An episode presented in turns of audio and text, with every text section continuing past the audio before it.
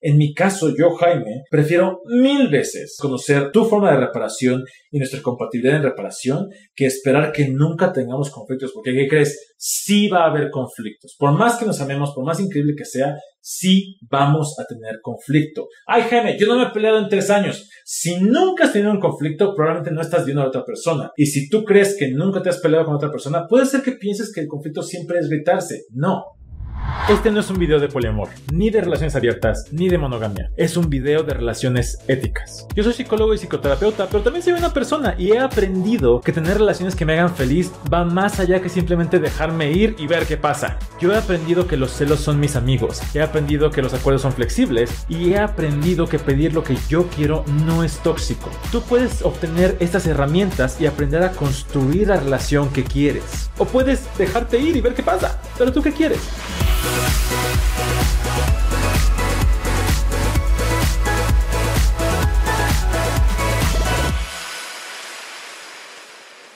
Tu relación va a empezar con enamoramiento, todo es perfecto, todo es maravilloso, y eventualmente te vas a dar cuenta de que no todo es perfecto ni maravilloso. Y te vas a encontrar con la persona real detrás de la intoxicación. ¿Qué haces cuando no todo es perfecto? Algo que yo he encontrado para empezar es saber que el conflicto no es malo, el conflicto no siempre daña y al contrario, a veces el conflicto me ayuda a entenderte, a conectar con la persona que realmente eres. De hecho, la mejor o tal vez la única forma de pasar a la segunda fase del amor, de las relaciones, es teniendo conflicto, pero aprendiendo a tenerlo. Además, si yo no aprendo a manejar este conflicto en la fase 2, va a ser bien difícil que realmente llegue la última fase del amor. Si no conoces las tres fases de las relaciones, hoy te voy a platicar estas tres de acuerdo al Instituto Gottman y además te voy a dar un par de herramientas para poder transitar la dos y la tres, porque la primera, está intoxicada, es súper fácil. Mientras, bienvenida, bienvenida, bienvenido a Bolitas de Poliamor para los dolores de la monogamia. Hoy vamos a hablar de las tres fases del amor del Instituto Gottman. Eh, los Gottman son investigadores de relaciones que a partir de eh, pensar cómo funciona el amor no es predictivo, no es definitivo, pero lo que empezaron a hacer fue un estudio longitudinal, o sea, durante mucho tiempo, de parejas. Esto incluía el pedirle a parejas que resolvieran conflictos durante en, máximo 15 minutos y ver qué hacían, y de ahí durante varios años empezar a ver, ah, hay un patrón, hay cosas que funcionan. Obvio, ojo, no todo es para todos y si no te checa está bien. No es que sea normal o que no sea normal. Muchas veces me preguntan, oye Jaime, ¿es normal si siento esto? ¿Qué crees? Si yo, un extraño de internet te dice no es normal, no te lo va a quitar. Y si te digo si es normal, no lo va a justificar. Tú sientes lo que sientes y vives lo que vives. Y la única persona que va a recibir las consecuencias de sus actos eres tú. Así que más que sea normal o sea normal, ¿tú qué quieres? Voy a, la primera fase se las voy a contar rápido porque ya hice un live de una hora acerca de esa fase, que se llama limerencia, este, o amor no correspondido, lo que se llama. Em, la primera fase de, las relaciones es encularte, intoxicarte. Hace poquito subí una, una, publicación que decía eh, que estar enamorada es estar intoxicada, es una fase de intoxicación.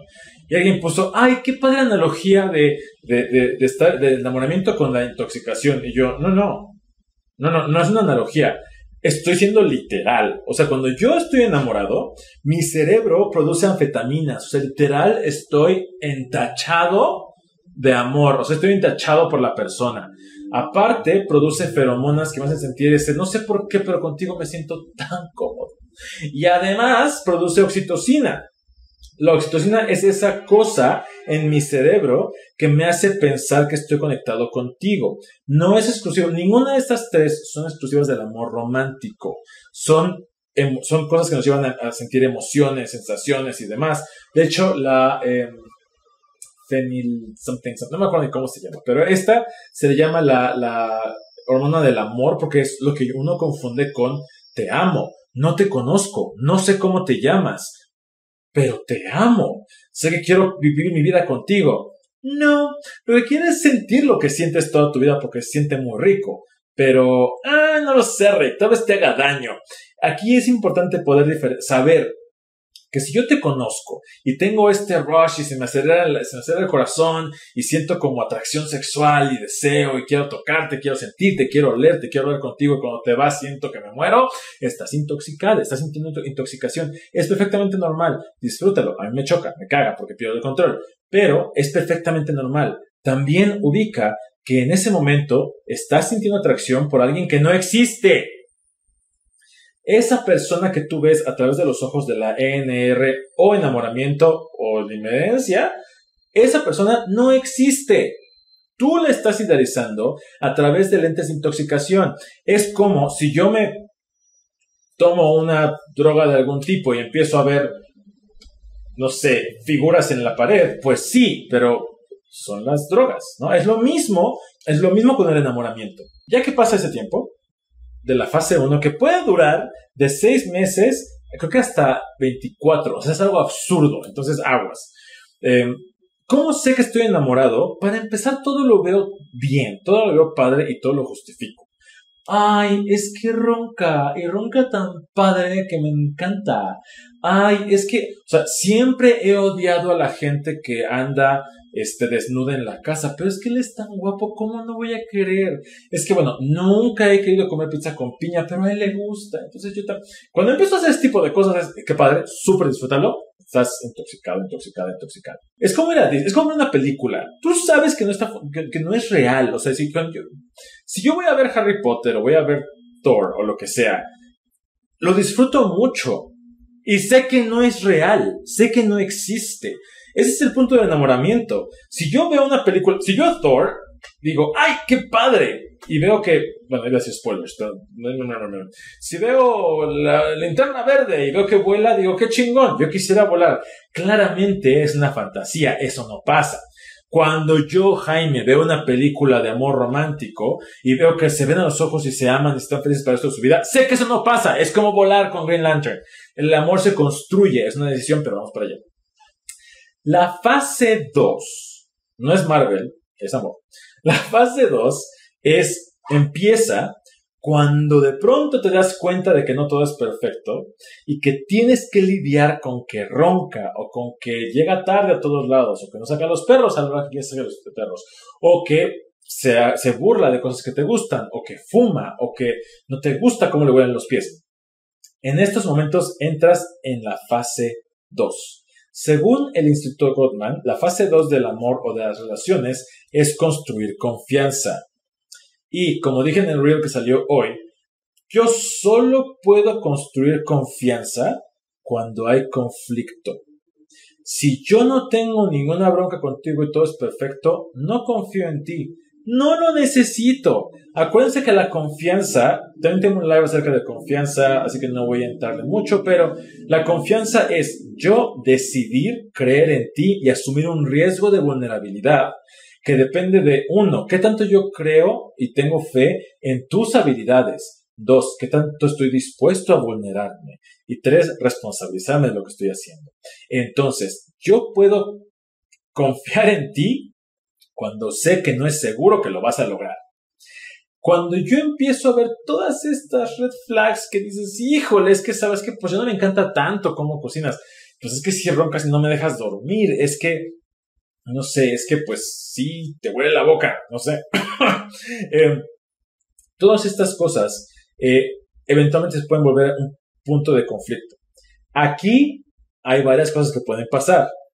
La primera que yo he hecho varias veces es aferrarme con uñas y dientes al enamoramiento y decir, no, o sea, sí me doy cuenta de que no me manda mensajes bonitos, no me dice cosas bonitas, pero es que me gusta mucho. Sí, Jaime, las dos cosas pueden existir. Y si yo me la paso ignorando la realidad, va a ser bien difícil que yo construya confianza. Y lo único que va a pasar es que voy a estar generando un terreno fértil para que haya un conflicto poco funcional en español, por estarme aferrando a lo que no existe, lo que sí existe me va a cagar y no voy a quererlo. Aquí hay dos herramientas en particular que a mí me parecen muy útiles para poder construir confianza. Y este es uno de esos lives en los que me meto más en la en, en cosas en herramientas técnicas específicas que pueden utilizarse. No estoy seguro si eso es lo que quieren, pero pues guess what, it's my show. Entonces, pues yo voy a hacer lo que yo quiera. Y em, la, primera, la primera herramienta que, que el Instituto Gottman recomienda o usa como predictor para saber si el conflicto está siendo funcional y sobre todo si la fase 2 es exitosa, o sea, si pasa la fase 3, es poder encontrar eh, em, el balance mágico, le llaman, que es por cada cinco perdón, por cada interacción negativa en el conflicto, necesitamos tener cinco interacciones positivas. Ejemplo, si yo estoy, tengo un conflicto contigo porque yo te pedí que lavaras los platos y no los lavaste, y te digo, oye, es que te pedí que lavaras los platos, y ahí siguen. Eso no es una interacción negativa. Si tú me dices, ay, siempre me estás jodiendo con eso, uh, una interacción negativa. Para, eh, para compensar esta, necesito cinco positivas. Si yo te contesto, pero es tan pinche fácil, ya van dos. Y si tú me dices, bueno, pero es que si ya lo hice ayer, hoy te toca a ti, estoy muy cansado, ¿qué no te importa? Sí me importa, pero entonces dime que no y ya. ya, os voy a lavar. No, ya no hagas nada. Entonces, esto empieza a escalar y empieza a generarse resentimiento y no sé si ustedes conozcan esta situación. Particularmente, las, eh, las interacciones negativas son los cuatro jinetes del apocalipsis, que si no los conoces, también tengo un live al respecto y tengo un podcast al respecto que acaba de salir. Los cuatro jinetes del apocalipsis en tu relación, que son crítica, desdén, defensividad y muro de piedra. Si salen estos cuatro, cada uno es una interacción negativa. Dos, el actuar con, este, con indiferencia, estar como descartar las emociones de otra persona. Y aquí hay uno súper importante. El enojo no es una interacción negativa siempre y cuando no lo estés dirigiendo de una forma poco funcional como resentimiento, como ataque, como defensividad. O sea, es perfectamente válido que yo te diga, oye, estoy muy enojado porque los platos están ahí. Me enoja sentir que no me escuchas. Quiero sentirme, y estoy regresándolo para mí, te estoy comunicando no violentamente lo que siento. Si te responsabilizo de mi enojo, si te ataco con mi enojo, ahí sí ya se considera una interacción negativa. Y otra, que es otro tipo de interacción negativa que no sé si a ustedes les pase, pero hay ciertas cosas del lenguaje corporal. Ojo, todo eso es interpretación, pero también ayuda, ¿no? Si me dices algo, yo te digo, Por ejemplo, yo, Jaime, eh, mi jinete más, jinete más presente en mis, en mis conflictos es eh, la defensividad. Yo me pongo mucho la defensiva. Y es bien fácil darte cuenta de que estoy a la defensiva porque porque yo pienso en voz alta, mis pensamientos son muy ruidosos. Entonces, si yo estoy a la defensiva, yo hago cosas como... como oh, sí, sí, sí, sí, sí. Esta, esto para mí, se lo digo a mis parejas siempre, ¿no? Es como de, cuando yo esto, ya me puse a la defensiva, o sea, ya no te estoy escuchando. Eso es una interacción negativa otra vez. Ahora, no todo está perdido. Creo que las interacciones negativas tal vez sea más fácil de identificar para todos, todas, todes, al menos para mí lo son, sé cómo se sienten. Aquí lo importante para mí de la herramienta es poder identificar las otras cinco interacciones positivas. ¿Qué puedo hacer para contrarrestar cada una de estas? Hay muchas. Para empezar, una que yo mantengo eh, como algo constante para, ustedes saben, para, para, tener mi ahorro de cosas positivas en mi relación, porque me gusta generar este, este superávit, este, you know, este plus, para que cuando haya que hacer retiros pues, no me quede pobre. Eh, uno es generar eh, una cultura de aprecio o apreciación, no recuerdo la palabra. Este estar constantemente agradeciendo. En un contexto de conflicto, por ejemplo, el hecho de que tú me digas, este, que estemos otro de los platos. No sé por los platos, realmente este nunca ha sido un problema conmigo, pero pensamos los platos. Los platos, oye, gracias por mantener esta parte de la casa limpia. Oye, gracias porque el otro día sacaste los perros. Oye, gracias por esto. Te estoy reconociendo cosas que sí haces. Esto no justifica que no hayas hecho esto, pero quiero, uno, demostrarte que sí veo lo que haces. Y dos, recordarme a mí que no todo es malo. Eso me ayuda mucho. Tienes toda esta información y herramientas, pero no puedes aplicarlas. Ahora sí puedes. ¿Pero quieres? Cada mes doy un webinar aplicando alguna de esas herramientas y desmenuzándola para hacerla más práctica. Cuando te registras obtienes acceso al webinar en vivo, el video cuando termina y además una publicación digital con más de 20 hojas de práctica, ejercicios e información adicional. Obtén más información yendo al link en mi perfil para ver qué herramienta estamos viendo este mes. En el conflicto como tal, interacciones positivas. Uno, mostrar interés. Oye, te pedí que lavar los platos no los lavaste. Realmente quiero saber qué pasó. O sea, ¿qué pasa? ¿No te gusta hacerlo? ¿No quieres hacerlo? ¿Lo ibas a hacer después? ¿Qué pasó? ¿Qué piensas? ¿Qué te pasa con esto? Realmente me interesa. No desde un lugar culero de decir, a ver, a ver, a ver, dime por qué chingados no lo hiciste. No, a ver, a ver, ya sé qué a... Eso es ser, eso es desdén y crítica. Aguas. Ok, segundo, expresar afecto. Puede ser muy complicado expresar afecto durante el conflicto, pero ayuda mucho. Algo que yo soy muy intencional en mis conflictos es, podemos estar en una discusión importante intensa. Eso no quita que yo te quiero o yo te amo. Y puede ser, estoy muy enojado, tengo mucho miedo de que esto nos separe. Y tengo miedo porque te quiero y quiero decírtelo ahorita. Eres importante para mí y te quiero y te amo. Y me da miedo este conflicto, me enoja este conflicto y no quita que te quiere que te ame. Eso en mis relaciones ha sido muy sanador y ha sido una gran base para generar conflictos funcionales. Porque al recordarnos constantemente que sentimos afecto el uno por el otro, aun cuando no es completamente pacífica y no conflictiva la relación, me ayuda a saber y darme la esperanza de que podemos llegar al otro lado del conflicto. Ah, siguiente cosa. Demostrar que te importa. Oye, este conflicto es importante para mí porque me importa mi relación contigo. Quiero estar contigo. Es similar al anterior. ¿no? Pero más allá del afecto es poder demostrar que te importa. La siguiente que a mí me gusta mucho es expresar, es como, no sé cómo lo ponen, pero sí es expresar afecto. Es apreciar de forma intencional de muchas formas. El poder decir, gracias por escucharme. Acabo de tener un conflicto con un vínculo y eh, yo le he pedido, yo le he dicho, oye, cuando tenemos conflictos, yo necesito sentirme escuchado. Y una forma que yo tengo de sentirme escuchado es que tú me repitas lo que yo te dije. Me hace mucho bien, me ayuda a bajarle el, el detonante, me ayuda a bajar el estrés. Entonces estamos teniendo un conflicto y me dice, y le digo, ay, es que el otro día pasó esto y yo me sentí de esta forma. Y me dice, no, es que... Espera.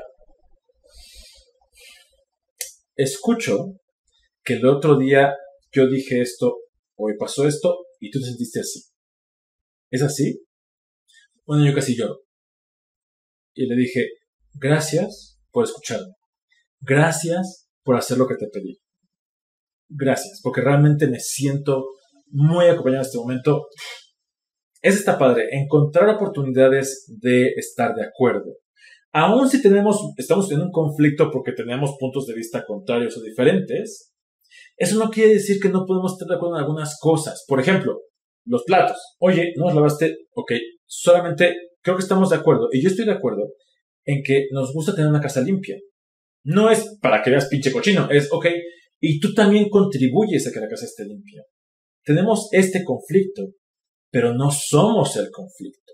Esto es parte de quien somos, pero no es quienes somos. El reconocer todo esto otra vez me saca de ese lugar. y finalmente, que este es tal vez de los más difíciles para mí a veces, es aceptar la respuesta de mi pareja. Y realmente aceptarla y escucharla.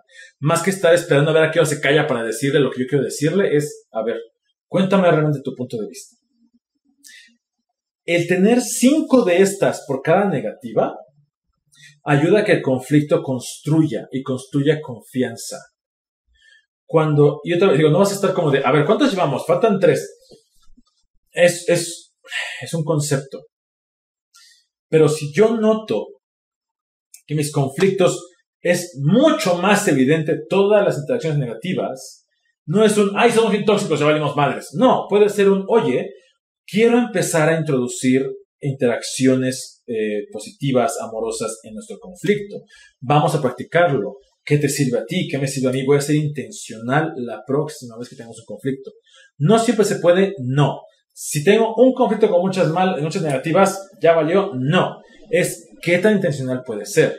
Porque tú puedes esperar que tus conflictos se resuelvan mágicamente o que la otra persona sea quien da el paso hacia adelante. ¿Pero quieres? La otra, la otra herramienta que me parece muy útil en la segunda fase que es construir confianza. Aparte acuérdense que la idea es ya pasó el enamoramiento, ahora te estoy conociendo a ti quién eres de verdad y es una excelente oportunidad para ver cuánta compatibilidad tenemos y qué tan eh, ¿Cómo podemos eh, resolver conflictos? En mi caso, yo, Jaime, prefiero mil veces, mil veces conocer tu forma de reparación y nuestra compatibilidad en reparación que esperar que nunca tengamos conflictos, porque ¿qué crees? Sí va a haber conflictos. Por más que nos amemos, por más increíble que sea, sí vamos a tener conflicto. Ay, Jaime, yo no me he peleado en tres años. Si nunca has tenido un conflicto, probablemente no estás viendo a otra persona. Y si tú crees que nunca te has peleado con otra persona, puede ser que pienses que el conflicto siempre es gritarse. No. Yo con Marco los primeros creo que cuatro o cinco años, Nunca tuvimos una pelea así, enojados. Había conflictos en, oye, yo quiero ir con familia, yo no quiero ir. Y lo resolvíamos. El conflicto no tiene que ser violento. Tú puedes utilizar herramientas de comunicación no violenta, comunicación asertiva, comunicación empática, que te ayudan a conectar a través del conflicto. Esta herramienta que te dije ahorita es una herramienta que puede ayudar a mejorar el conflicto. La otra es la que puse en el reel de hoy que se llama Attune que son seis partes de esta herramienta. La primera es estar consciente de que tu pareja también está sintiendo incomodidad. Aún si tiene cara de que le vale madres, aún si lo que sea, es una situación incómoda y las dos personas están ahí, yo estoy consciente que tú no estás disfrutando esto. También te duele, también te lleva a lugares dolorosos, incómodos. Y yo tengo eso en cuenta. No soy la única persona que está sufriendo. Así nos acompañamos. No soy yo contra ti, somos un equipo. La siguiente es tolerancia. Tolerancia por que hay otros puntos de vista. Yo no tengo la realidad y es posible que nuestras dos historias, a pesar de ser eh, eh, contrarias, coexistan. Por ejemplo, si tú llegaste y pasaste y no me saludaste, yo digo, es que me ignoraste. Y tú dices, yo no te ignoré. Ambas realidades existen. No es quien tiene la razón. Oye, cuéntame, ¿por qué te sentiste ignorado? Es que siempre me saludas cuando llegas y hoy no me saludaste. ¿Por qué no me saludaste? Ah, es que tenía que ir al baño y no quería saludarte de mala gana, quería tomarme un tiempo antes de ir contigo. Ah, ambas realidades son reales, son posibles. Y aquí ya vi, ya vi, no, no he visto, pero ya imaginé, predigo con mis poderes mágicos que va a haber comentarios de, ay Jaime, pero ¿qué pasa si? Oye Jaime, es normal que, a ver, recuerden regresar su responsabilidad. Uno. Dos. Si su pareja es tan culera que neta ustedes creen que siempre los quiere chingar, esto no aplica y porque estás con alguien culero que siempre te quiere chingar. Paréntesis, esto no aplica para relaciones donde hay abuso y violencia. Cierro paréntesis. En estos casos, puedes conocer que tu pareja tiene su mundo. Tú no eres el protagonista, la protagonista del protagonista y tu pareja es un personaje secundario. No es una película, no es un videojuego. Ambas personas tienen toda una historia, tienen toda una serie de situaciones y formas de manejar la realidad, su vida, sus relaciones y ambas son válidas. Tercer punto de la herramienta Attune es eh, atender o ir hacia la necesidad de tu pareja poder saber que tú que estás en conflicto conmigo también tienes una necesidad. Generalmente aquí hay un deseo tuyo que no está siendo eh, mm, satisfecho y es, es contrario al mío tal vez, o ni siquiera lo estás expresando o yo no lo estoy viendo. Cuéntame qué pasa. Mucho de la resolución de conflictos tiene que ver con curiosear con el mundo de la otra persona. El siguiente punto es entender a la otra persona. Y el entender no es justificar. El yo entender cómo te sientes y tu historia no justifica lo que hiciste y no borra lo que me pasó a mí. Por ejemplo, yo puedo entender que rompiste mi vaso favorito porque no fuiste cuidadoso con él. Entiendo que para ti no era importante. No lo justifico y no quita que me duele, pero lo entiendo. Otra vez, me ayuda a curiosear. Después queda escuchar de forma no, a la defensiva. Para eso sirve mucho el timeout. Recuerden que los timeouts se, se, se negocian en frío antes y quedamos, oye, cuando tengamos un conflicto y esté escalado, vamos a pedirnos timeouts. ¿Qué necesitas tú para que el timeout sea eficiente? Yo, Jaime, por ejemplo, cuando mis parejas me piden un timeout de 15 minutos, media hora, una hora, yo necesito uno. Que me digan a qué hora vamos a regresar al conflicto. Oye, timeout, necesito 15 minutos, 20 minutos, una hora. Perfecto, son las 9 con 7. Entonces, a las 10 con 7 nos vamos aquí. Me da seguridad y certeza de que no se van a ir para siempre. Dos, necesito que antes de irse me digan que me quieren y que soy importante. Y tres, necesito que me digan que no toda la culpa es mía, no toda la responsabilidad es mía. Con esos tres puntos, yo me siento tranquilo y pueden irse a procesar y luego regresar. Cuando yo necesito timeout, digo, oye, cuando yo necesite irme, ¿qué necesitas tú para estar cómodo con ese tema? ¿Por qué? Porque si yo te estoy escuchando y me pongo a la defensiva, ya no sirve de nada. Aquí echen un ojo otra vez a los jinetes del apocalipsis.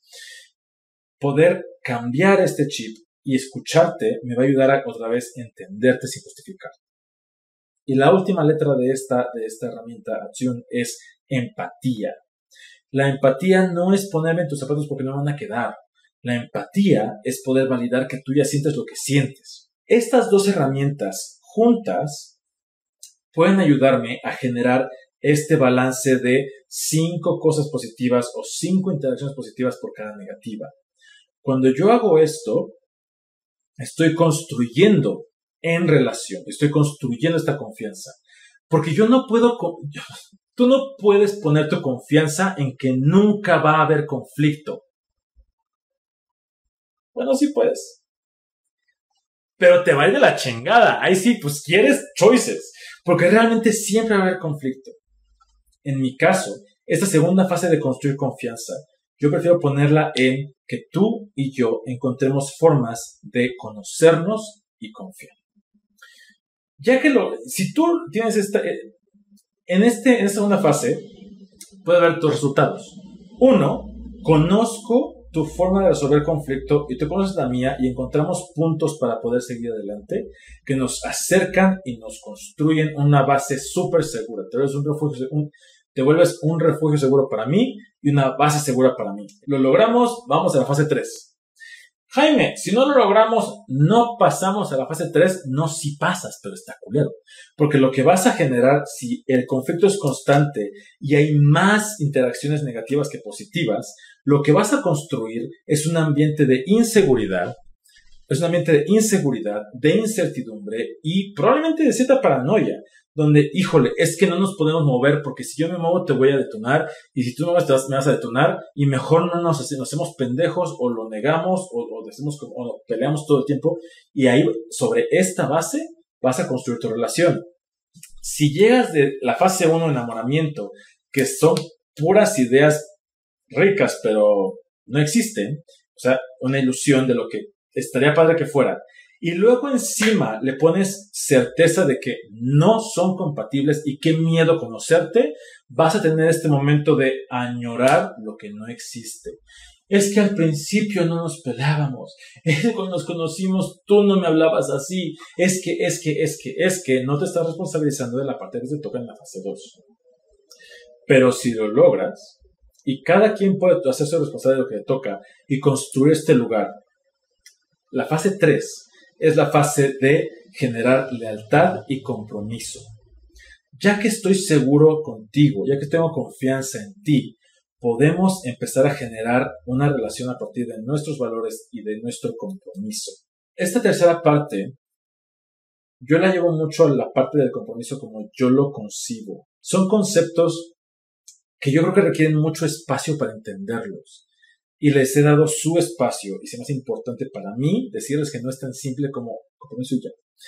Para mí el compromiso no es tener un anillo o decirnos novios, novias, novies o tener sexo sin barreras. O sea, para mí el compromiso es determinar qué necesito yo, pedírtelo y determinar qué estoy dispuesto a darte y ofrecértelo.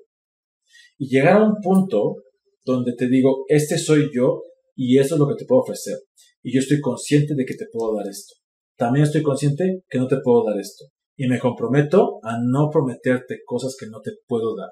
Porque eso seré violento contigo y seré violento conmigo. Sería forzarme a ser alguien que no soy para darte algo y venderte humo de una persona que no existe. Esta parte del, compromiso me va a llevar a conocerte y a construir aparte de valores que tenemos en común. Vamos a construir una casa sobre sus cimientos.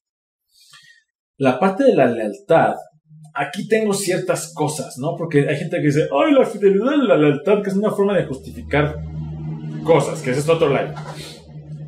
Yo entiendo la lealtad como esta parte de yo te considero, me importas y tu bienestar es muy importante para mí. Más que lealtad, yo hablo de compasión. ¿no? Esta idea de que yo no voy a tomar decisiones que te, que te, afecten o que nos afecten sin tomar tu bienestar en cuenta. Sin embargo, lograr esto sin confianza y sin la cercanía que me da el enamoramiento puede ser muy difícil. A veces, creo que ahorita que lo pienso mientras estoy diciéndoles esto, me doy cuenta que yo le echo mucha mierda al enamoramiento, y sí, pero esta fase de enamoramiento, de todo es perfecto, todo es maravilloso, me ayuda a acercarte, a acercarme a ti. Me ayuda a tener estas experiencias de amor, de felicidad, de conexión, de intimidad, de vulnerabilidad, que tal vez no tendría sin esos químicos que me intoxican. Eso sí es real. Eso sí está siendo construido. Los Gottman dicen de esta última fase, de fase 3, que también es importante echarle un ojo al balance de poder. Esto no quiere decir que tengamos el mismo poder las dos personas, sino saber que a veces tú vas a tener más poder que yo, a veces yo más que tú. Y por poder no quiere decir que te voy a ordenar y tú me vas a obedecer. A menos que, you know, sea algo que te guste en ciertos contextos y contenedores específicos de BDSM, pero eh, en cuanto a, una relación romántica, hay momentos en los que yo tomo decisiones, hay momentos en los que quiero que tú tomes decisiones, hay momentos en los que no tengo ganas de hacer esto y tú sí, es empezar a no forcejear, sino intercambiar momentos de poder. ¿Sabes qué? Yo no sé planear viajes, te entrego mi agencia porque te encanta y me encanta verte hacerlo, me emociona verte hacerlo. Y si yo lo hiciera, nos chingaría el viaje porque me pongo de malas. Entonces mejor te veo hacerlo y me encanta, amo hacerlo. ¿Sabes qué? Yo tengo estas herramientas de comunicación que a mí me funcionan y que podemos hacerlo. Dame un poco de tu agencia para poder llevarnos a ese lugar. Ahí está el balance de poder. Y ya, ¿qué pasa después, Jaime? ¿Se acaba? No, es este construir constantemente puede haber momentos en los que regresemos a este lugar de apasionamiento, de enamoramiento, donde encuentre una parte nueva tuya que me deslumbre y vuelvo a llegar hacia allá. Puede que haya un conflicto que nos, que nos aleje, que rompa esta confianza y hay que reconstruirla.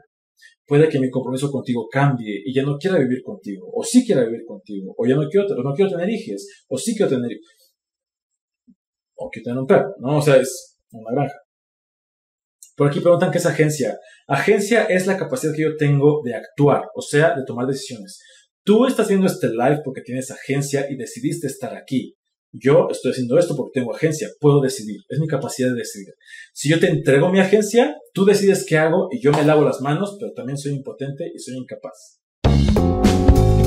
Si te pediste el webinar de cómo aprender a diseñar tu relación o cómo abrir tu relación o cómo poner límites firmes y amorosos, no puedes acceder a esa información ya. Ah, sí puedes. ¿Pero quieres?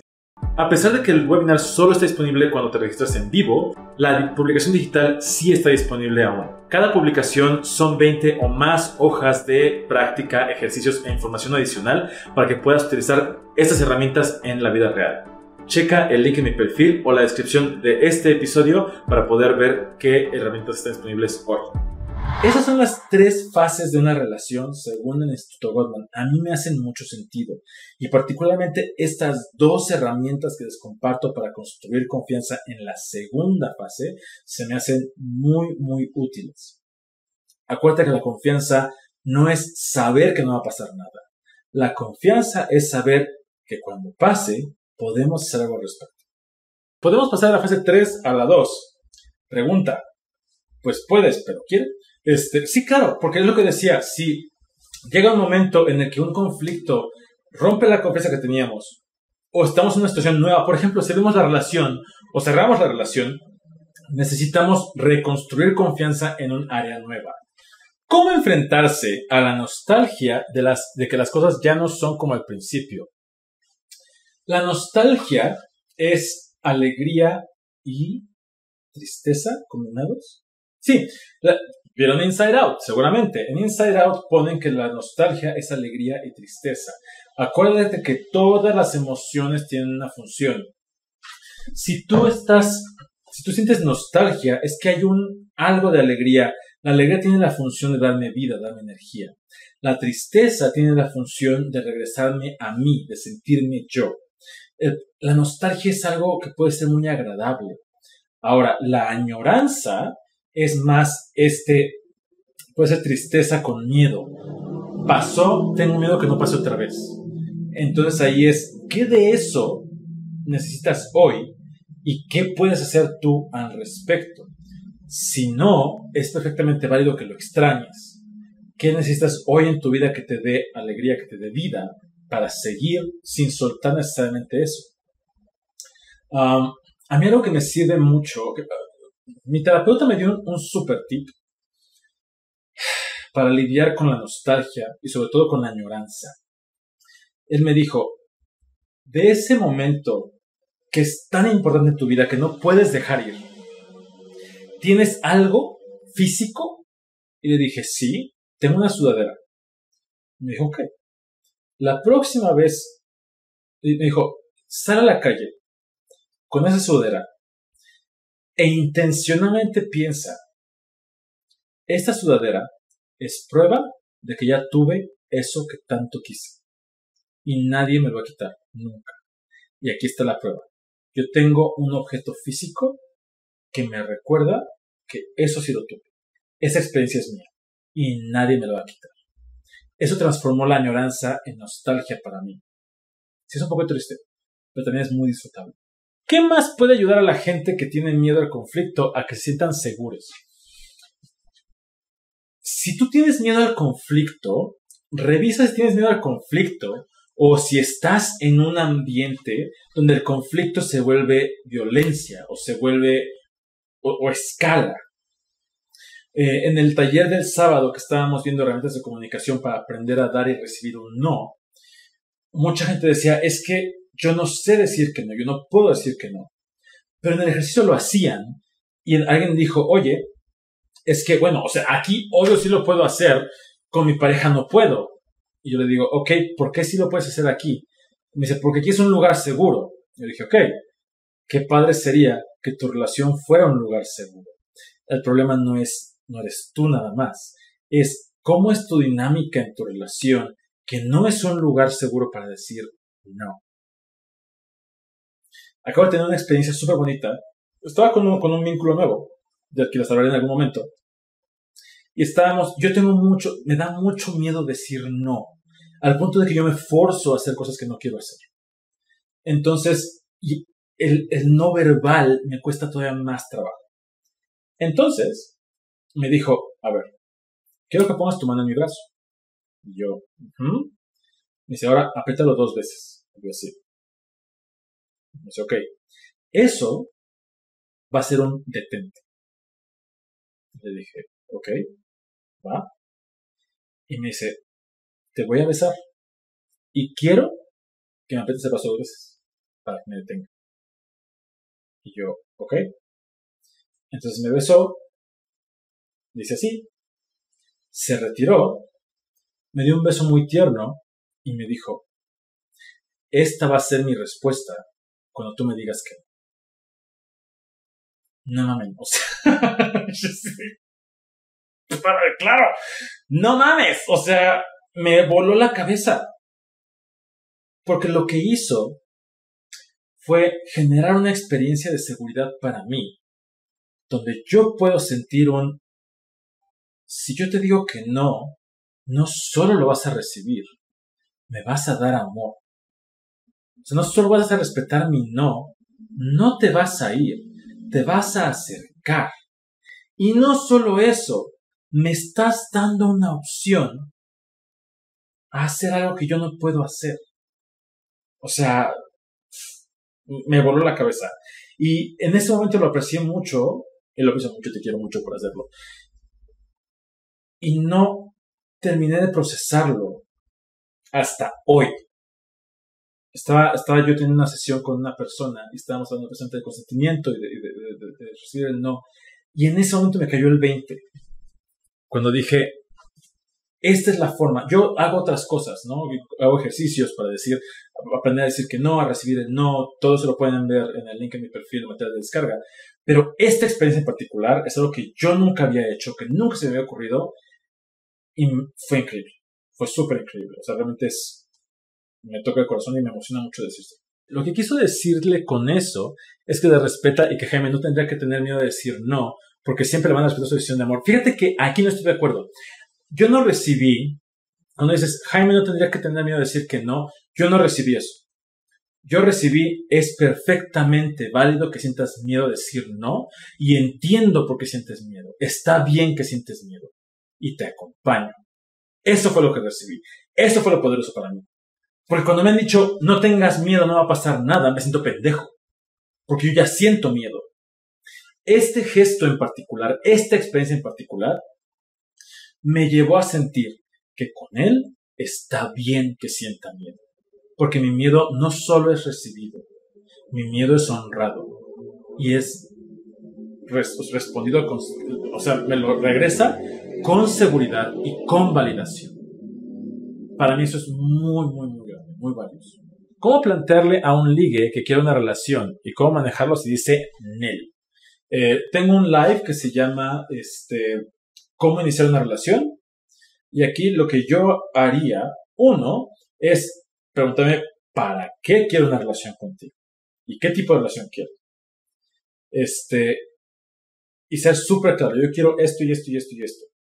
¿Tú qué quieres? Si me dice no, yo lo que hago es decir, gracias por decirme que no. ¿Quieres alguna otra cosa conmigo? Y explorar algunas alternativas. A veces al decir quiero que seamos novios, trae una carga tan fuerte que dicen, no quiero, pero sí quiero todas estas cosas. Ok, ¿qué es esto si quieres? Y poder negociarlo. Échale un ojo al live de cómo iniciar una relación. ¿Cuál es la mejor fase para establecer los acuerdos? Este. Híjole, ¿para quién? No sé para quién.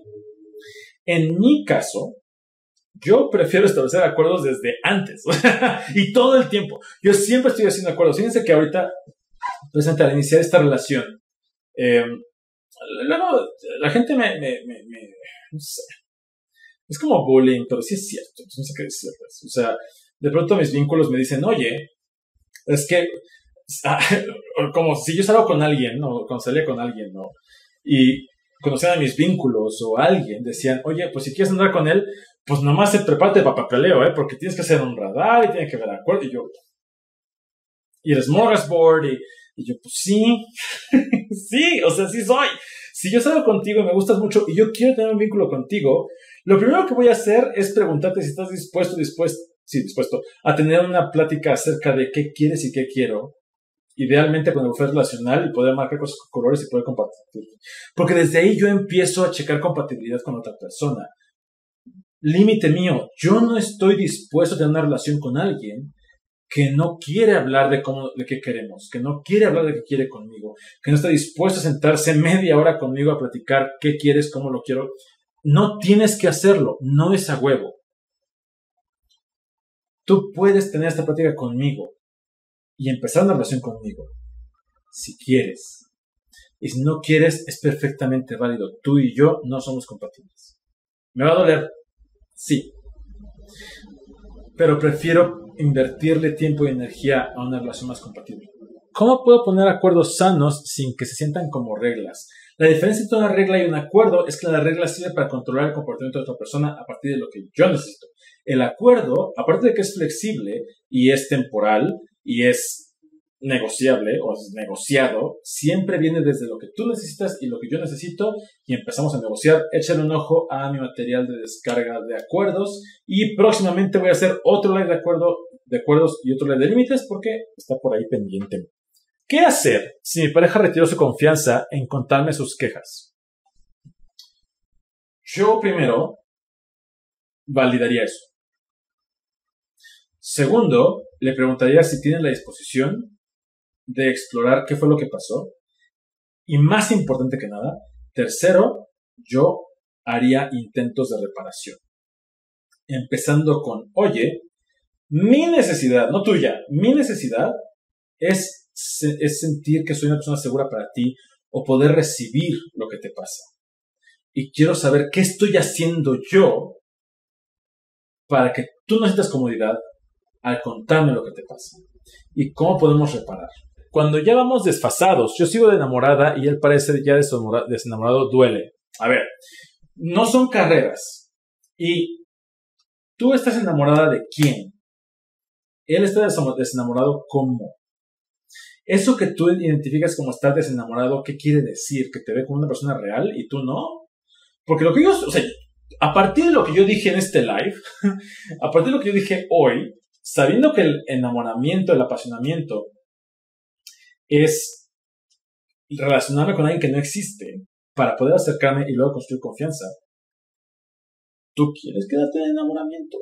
Más bien, más que pensar en qué fase están, Piensa qué necesitas y qué quieres y cómo lo puedes pedir.